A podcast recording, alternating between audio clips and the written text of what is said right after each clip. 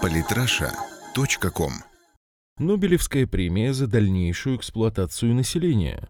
Андрей Борцов.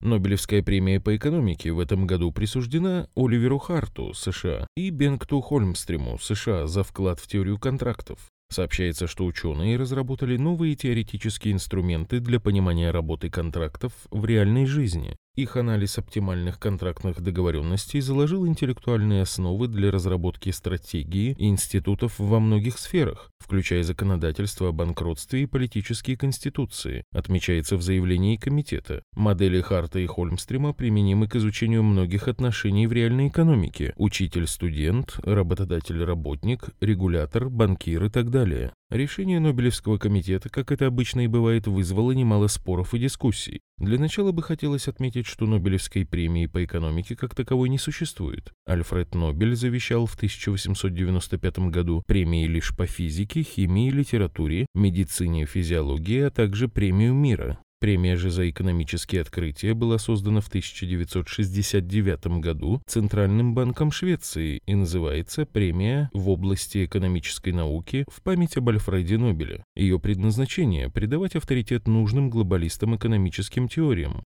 Одними из первых ее получили известнейшие адепты либеральной теории свободного рынка Фридрих Хайек в 1974 году и Милтон Фридман в 1976.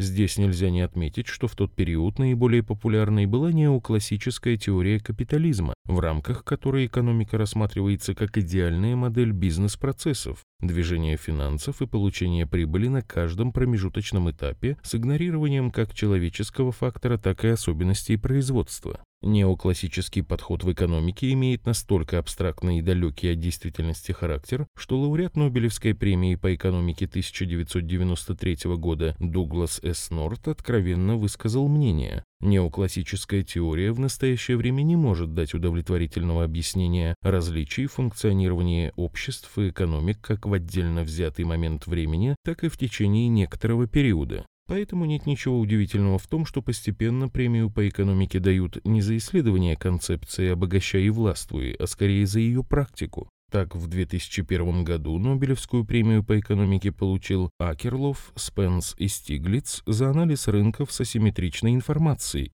за анализ рынков с асимметричной информацией, то есть таких рынков, одни субъекты которых обладают больше информацией, чем другие. Они показали, что даже в теории неоклассический подход не работает во многих случаях. Понятно, что на практике все рынки характеризуются асимметричным доступом к информации, различается лишь степень перекоса. Лауреатом Нобелевской премии по экономике в 2009 году стал Уильямсон за исследования в области экономической организации, который показал, что неоклассическая экономическая теория попросту не соответствует реальным экономическим процессам и, следовательно, не в состоянии подсказать оптимальные практические решения. Жан Тироль в 2014 году получил Нобелевскую за анализ рыночной власти и ее регулирования. В своем уже классическом труде «Рынки и рыночная власть. Теория организации промышленности» он указывает на принципиальную разницу подходов в выборе цены продажи общественным плановиком и бизнесменам. Если первый исходит из потребностей среднего потребителя, оперируя понятием валового общественного излишка, то бизнесмен исходит из максимизации личной прибыли, в связи с чем устанавливает качество в зависимости от готовности платить за товар не среднего, а предельного потребителя. Последние исследования показали и доказывали, что неолиберальная модель свободного рынка сегодня не соответствует действительным процессам в экономике и пригодна лишь для одного – ограбления стран, которым она навязывается. Похоже, даже сами развитые страны это понимают и даже выдают Нобелевские премии за анализ того, что же происходит в экономике на самом деле. Почему же произошел такой поворот? Да потому что сама неоклассическая теория уже не работает и богатым не помогает. Теперь для увеличения прибыли требуется понимать, что происходит в экономике на самом деле. Если некогда задачей либеральных экономистов было противостояние государственному регулированию, то сейчас продвижение теорий, которые помогут транснациональным корпорациям быть не просто главными на рынке, но и подобрать все то, что ранее отдавалось на откуп средним и малым предпринимателям. А за какое эпохальное открытие выдана премия в этом году? Классическая модель контракта такова. Между подписантами образуется договоренность о взаимных обязательствах, которые должны выполняться. Однако на практике добросовестность исполнения контролировать сложно, и у агента может возникнуть мысль о действиях преимущественно в собственных интересах, даже если это каким-либо образом будет невыгодно принципалу. Для этого явления либеральные экономисты изобрели даже специальный термин – моральный риск.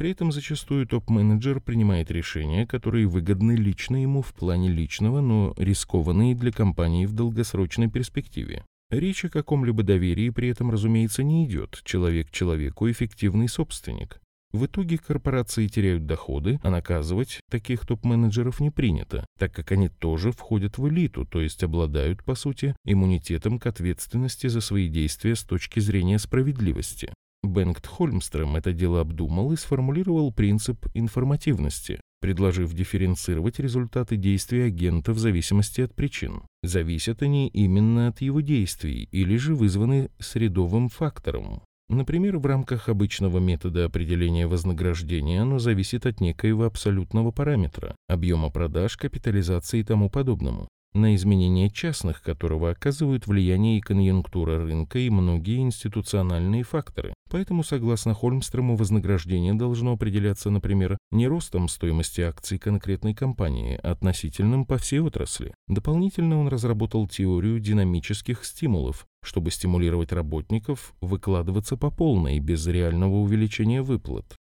В отличие от классической теории контрактов, в ней предусмотрена ситуация, когда для работника нельзя создать стимулы, но он все равно работает много, чтобы создать хорошую репутацию, произвести впечатление на рынок и сменить работу при исчерпании возможностей на своем нынешнем месте. Но может быть и обратная ситуация. Многие работники сознательно не раскрывают полностью свои способности и компетенции, чтобы не давать руководителям основания эксплуатировать эти компетенции все больше и больше. Второй лауреат, Оливер Харт, работал над проблемой так называемых неполных контрактов.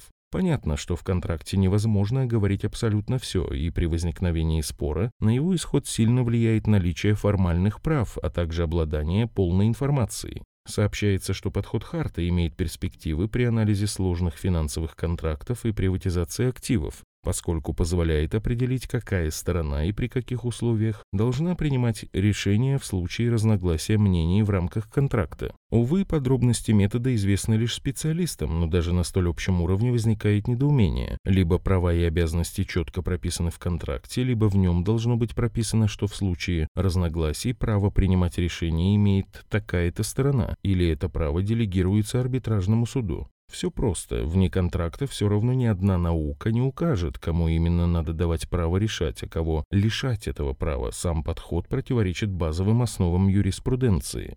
Но, как оказывается, дело в другом. При приватизации активов RBC приводит пример применения концепции Оливера Харта. Так ответ на вопрос, должны ли провайдеры общественных услуг, школы, больницы, тюрьмы и так далее быть частными или государственными, не является однозначным. Приватизация позволяет сократить издержки бизнеса, но в то же время может привести к ухудшению качества.